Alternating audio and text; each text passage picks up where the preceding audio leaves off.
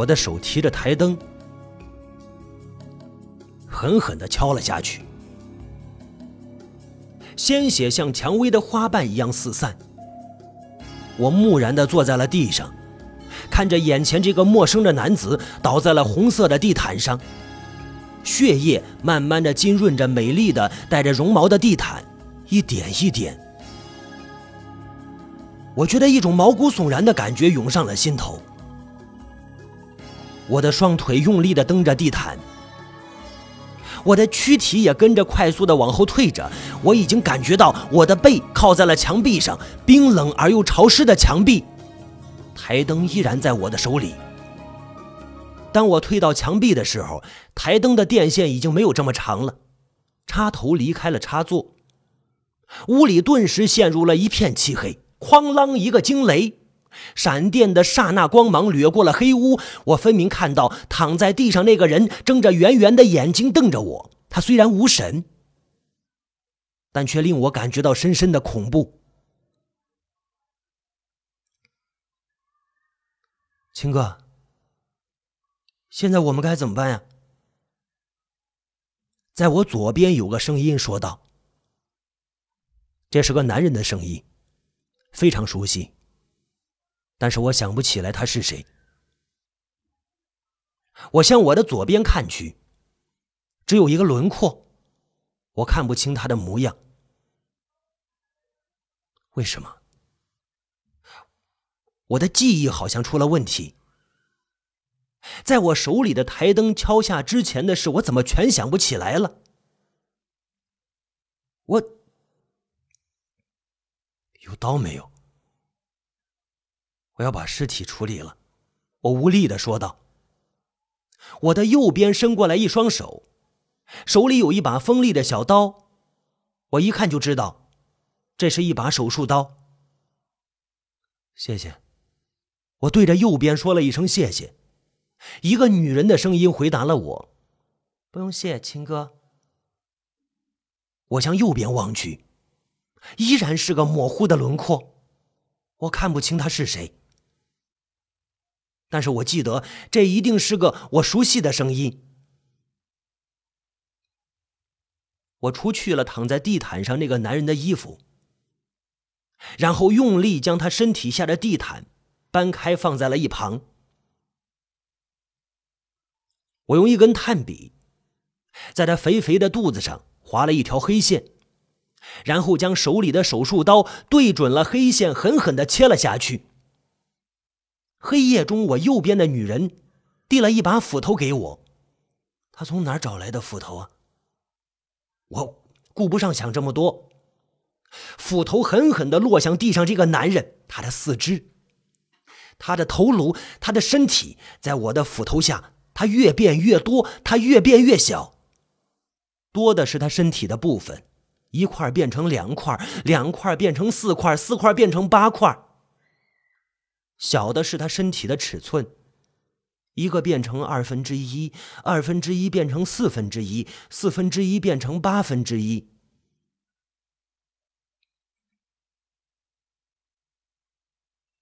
秦哥，你以前是医生吧？还是外科的那种？我左边的男人对我说道。我头也不回的说：“不是。”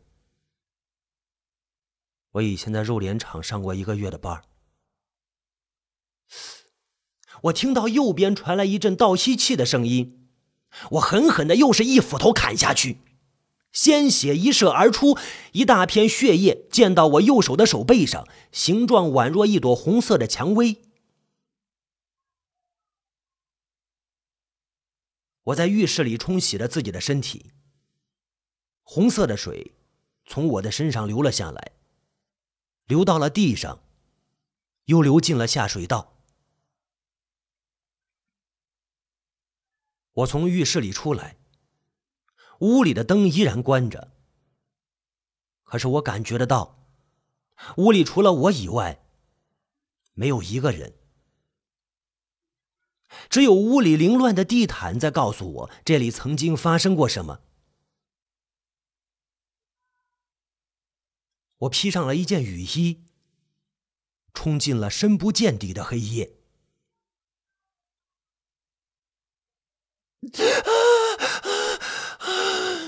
我坐了起来，全身上下全是冷汗。我擦了一把脸，我的手背全湿了。这个梦已经在我心里萦绕了无数次了。我每天夜里都在梦里杀死那个陌生的男人，然后将他分尸。我身边有一个男的，右边有一个女的，可我就是想不起来他们是谁。我不想再做这样的梦了。可是我每天晚上都做同样的梦，我开始畏惧黑夜，我不敢上床，不敢闭上眼睛。可是我不是铁人，我不能不睡觉的。只要我一睡觉，我就会梦见我杀人了，就是用一个台灯，狠狠的向那个男人的头上砸去，那血液像蔷薇的花瓣一样四处散落。我，我觉得我自己要崩溃了。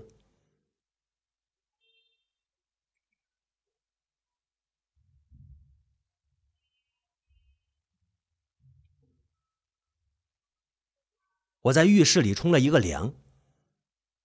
正当我洗的最惬意的时候，我听到卧室里我的手机响了。我才不想管他呢，就等他响吧。靠！谁也不能在我冲凉的时候打搅我。手机很有毅力的鸣叫着，我穿上浴袍，来到了卧室。看了看来电显示，是我的经纪人夏天打来。哦，我是一个写剧本的。这年头，不是说能写点东西就有东西写的，必须有个能干的经纪人才行。夏天就是一个很好的经纪人，他总是能找到好的业务，让我的笔总是停不下来。当然。这也让我和他的钱包总是鼓鼓的。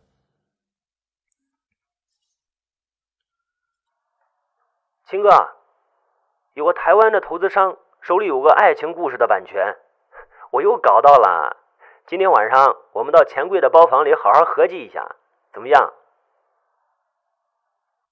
夏天的声音总是那么动听。他妈的，三十多岁的人了，还装的像个十七八岁的小孩一样。当然，这些话我是不会对他说的。毕竟我们也算是最佳拍档，黄金组合呀。好啊，你说怎么样就怎么样吧。晚上九点，钱柜大门见。我对着电话那一头说道。我穿上了衬衣，打算到雅兰电子城去买一套日本的爱情连续剧的光碟回来看一看。哈。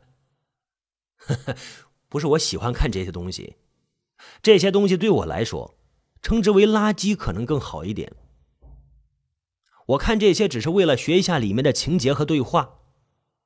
妈的，做我们这行也真累，总要看一些自己不喜欢看的东西。不过说句老实话，看了日本的连续剧，我写起剧本来真的是得心应手啊。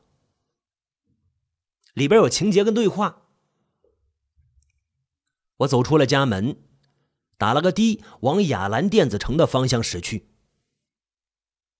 我站在雅兰的大门，正在考虑是一楼一楼慢慢找呢，还是直接上三楼到我经常去的那个档口买。就在这个时候，哎呦，我的脚一麻，有什么东西撞到我的腿。我转过身来一看，你妈，谁推着一个推车撞到我？这个人捡了个平头，脑袋低垂着。我看不清他的脸，他的推车上装满了电子仪器，我就冲这个人我就吼着：“我日你妈哟你！你他妈走路不长眼啊！”这个人也不是什么善茬他头也不抬的回敬我：“你他妈嘴巴干净一点！”我日，你没的事站在这里遭撞，你该背时！我，我，我冲到他面前，一把拧住他的衣领，我就想揍他，他的脸抬了起来，我靠！我们同时发出了笑声。他是黄秋，我读大学的时候的同班同学，我们已经五年没见面了，怎么我们在这里见面了呀？我看到是黄秋，不仅打了一下他的胸口。我日，你他妈现在在哪混呢？他吐了一口唾沫在地上。是，老现在给一个报社跑发行，混的惨，哪比得上你写剧本啊？笔杆一动，日进斗金啊！哎，你怎么知道我在写剧本啊？我在五四六零大学同学录上看到的，我不好意思在上面留名，只敢当个过客。哎，嘿，我看了一眼他的推车，上面全是电子元件，我就问他：“老黄，怎怎么了？这准备转行啊？”哦，不是不是，黄秋忙说道：“我这帮我堂哥买的，我堂哥黄勇，哎，你认识的？就是在医学院读书那个，以前还送了一块那个颈椎标本给你，结果呢，你把标本当成项链戴那个。”想起来没？把标本颈椎标本当成项链戴那个，哦，是他那个在医学院读书的变态堂哥呀！嘿，我不仅回忆起五六年前的青葱岁月。黄勇现在干什么呢？应该是医生了吧？哎，他在哪个医院啊？说不定我经常会麻烦他。我常常把女孩子肚子搞大。嘿嘿嘿，我嬉皮笑脸的对着黄秋说着：“我日！”黄秋也笑着：“你尽管去找他，他现在没在医院上班，开了个心理诊所，就在江北的龙溪镇。心理诊所，我就觉得我应该到心理诊所去看一看，就为了我的那个怪异的梦魇，每天晚上做同一个梦。黄秋，拿张名片给我，呃，还有那个堂哥黄勇诊所的地址。”等黄秋走后，我匆匆在电子城买了几套碟片，然后上了一辆六零幺公共汽车。这是开往江北龙溪镇的车。我决定到黄勇的心理诊所瞧一瞧，为了我那个梦。坐在等待的皮沙发上，看着接待台那个婀娜多姿的漂亮的前台小姐，我觉得自己的心里痒痒的。我对自己说了一声：“嗯啊，克制。”说不定那是黄勇的小蜜，我可不能做出那种对不起朋友的事儿。下一个，屋里传来了声音。我走进了里屋，我日，黄勇还是那副德行，他的领带永远是歪的，领口后面也是黑黑的一片。他看到我走进来，抬起了头。黄勇一眼就认出了我，我日，是你。不，你他妈到这儿来干什么呀？哎，我这地方不治性病啊啊！哈哈哈黄勇在别人面前总是人五人六，拽的像个二五八万似的，在我面前马上就显出了英雄本色。我就笑着说：“我说勇哥，早上碰到黄秋了，他说你在这儿，我刚巧路过这儿，上来瞧一瞧。”黄勇仔细的看了我一眼，你算了吧。你就别瞒我了，老子一眼就能看出来你有心事。你跟我说吧，我以我医生的职业操守向你保证，绝对不会让外人泄露的。梅毒还是艾滋？不是，黄秋我也不会说的。怎么了？说吧，勇哥。我就对黄勇仔细的说了那个我做了无数次的梦，他闭着眼睛听着我说的话。到了他觉得精彩的时候，就会突然睁开眼睛，直勾勾的把我给盯着。其实这是他的老习惯，我以前读书的时候早就已经领教过了。但是他突然睁开的眼睛，往往会吓着我，让我忘记我讲述到哪儿了。这时候呢，他就会慢条斯理的说：“啊啊，你讲到这里这里了，你慢慢的继续啊，你不要管我，你继续，你讲到这儿了。”等我分成几段，终于讲完我那个怪异的梦之后，黄勇的眼睛完完全全的张开了。我可以仔细的分辨出他的眼白和眼仁，他的眼白占据了眼眶的三分之二。黄勇翻着他的眼白跟我说道：“老秦啊，日有所思，夜有所梦啊。你做这样的梦啊，说明你在潜意识里有一种想杀了某个人的想法。不会吧？我平时踩只蚂蚁都会心痛的呀！切，跟我说这些，你他妈是个什么玩意儿？我还不知道。来来来，我问你一点问题。哦，坐在长长的桌子的黄勇的对面，我觉得一股压力扑面而来，这是一种心理上的压力。黄勇就问我：“庄心，你结婚了吗？”“没有啊。”“那你有女朋友了吗？”“刚刚分手两个星期。”“哦。”黄勇哦了一声，递了根香烟过来。我看了看牌子，是地产的龙凤呈祥，精装那种，要二十多块钱一包呢。我咽了一口口水，抵挡住了欲望。我对黄勇说：“我不抽烟，戒了俩星期了。”不会吧？以前你连烟屁股都要留着半夜抽的，现在戒烟了？啊？我点了点头。那你现在还喝酒吗？也戒了。哎呦，如果我是你呀，你这不抽烟啊，不喝酒，呃，没有女朋友，我也会精神紧张，老做噩梦的。我就愤怒的看着黄勇，可是他还没完。庄琴，我问个比较冒昧的问题啊，你有男朋友吗？就是那种特别亲密的类型的男朋友，黄勇，我日你妈！你说啥子呢？你莫说我不给你面子啊！你他妈我我真他妈看不起你！我站了起来就想往外面走，哎哎哎，庄琴，别别别走别走！黄勇拦住了我，我我跟你抱歉好吧？啊，对不住对不住，我只是想让你面对你最深的阴影，你的痛苦。我痛，我他妈没有痛苦！我大声的对黄勇说。黄勇的眼睛冷冷的看着我的眼睛。你有痛苦，就是你的痛苦造就了你的噩梦。你如果忘记了你的痛，就不会再做这样的梦了。我，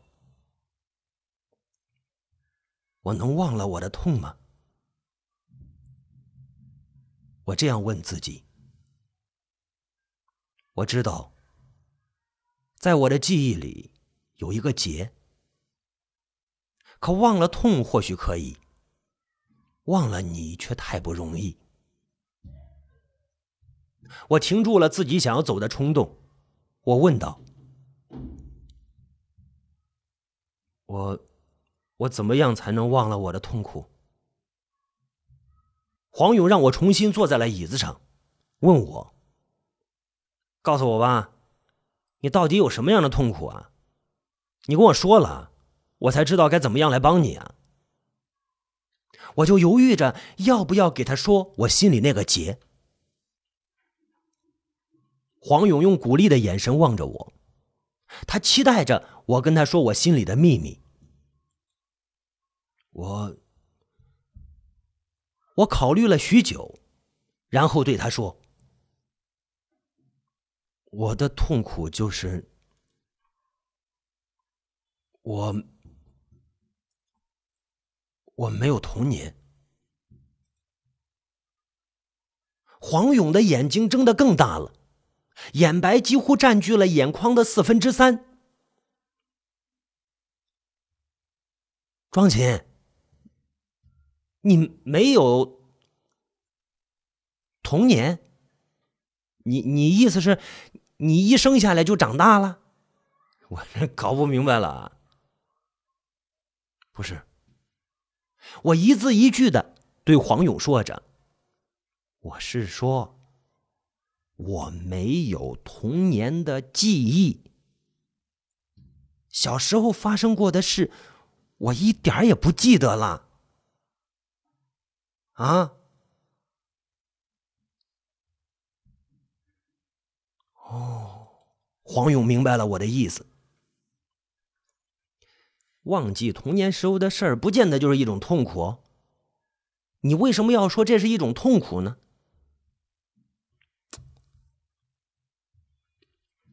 你知道吗？从我有记忆的时候，我就没见过我爸爸、我妈妈。我是我祖父把我抚养大的。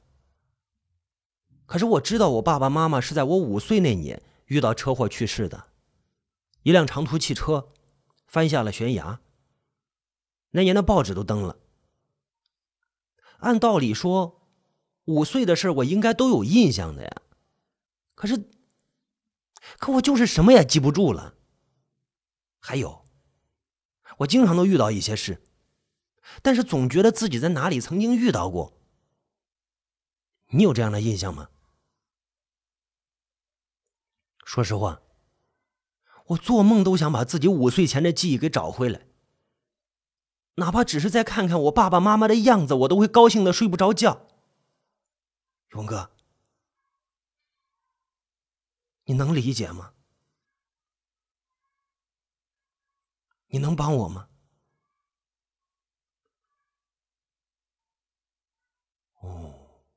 黄勇听明白了我的意思，他点了点头。可以，我可以帮你找回失去的童年的记忆。真的，我高兴的看着黄勇的眼睛。你你真的可以帮我找回失去的记忆？对，我可以帮你，我保证。黄勇斩钉截铁的回答。黄勇把我引进了一间小房间，房间里满是红色天鹅绒的落地窗帘，屋里氤氲着一种诡异的气氛。我问黄勇：“这哪儿啊？”“这是我的治疗室，你别怕。”就当在这里睡一觉就好了。睡一觉。虽然我很久没有好好睡一觉了，可我真的不敢睡呀。我怕我一闭上眼，就又会碰到那个恐怖的梦。我怕自己又在梦里杀死那个陌生人。